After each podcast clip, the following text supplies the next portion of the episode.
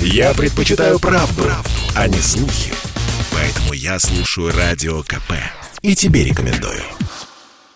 В России заметно вырос спрос на крепкие спиртные напитки в больших емкостях. Продажи алкоголя в литровых бутылках увеличились в прошлом году на 30-60% в сравнении с 2020. Об этом пишет коммерсант со ссылкой на представителей розничных сетей. К примеру, продажи водки в бутылках 1 литр выросли на 19%. Спрос на формат 0,7 литра увеличился на 11%, а на емкость пол-литра упал на 5% год к году. Подобный тренд прослеживается и в отношении других напитков. В чем причина такого поведения потребителей? Радио КП пояснил глава Центра исследования федеральных и региональных рынков алкоголя Вадим Дробис. Базовым продуктом является продукция классическая для России, по крайней мере, то, что касается водки. Это 0,5 литра. В кризис обычно увеличивается незначительно объем продажи в малых тарах и в больших тарах. Почему в больших? Ну, вот говорят, что там на треть там, или на 30 процентов выросли продажи крепкой алкоголя там в литровой посуде. Ну, пусть литровая посуда занимает 7 процентов рынка. Даже если на треть она выросла, это все равно 9 процентов теперь стало вместо 7 водочного рынка. Поэтому для рынка особо незаметно заметно. Но для сетей заметно, потому что эта продукция, им выгоднее продавать 0,5 бутылку, потому что литровая бутылка стоит дешевле. Ну, относительно, так сказать, 0,5 бутылки получается, что вот этот литр лучше бы, конечно, потребитель для сети купил 2 0,5. Ну, здесь понятно, здесь потребитель экономит.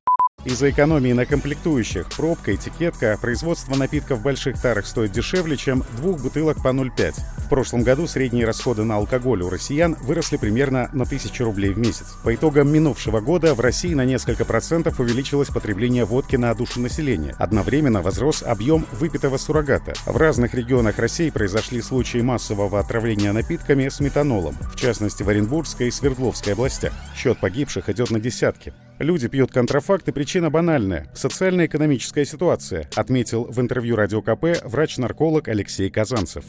Многие потеряли работу в период пандемии, у кого-то ее не было. Часть проживает э, в дотационных регионах, вот, где нет абсолютно работы, но зато есть такая так, так называемая в кавычках культура питья. То есть бабушки, дедушки пьют, мамы, папа, и уже так поколенчески идет у нас некоторые э, регионы, некоторые республики, там очень махровым цветом э, цветет зависимость от алкоголя.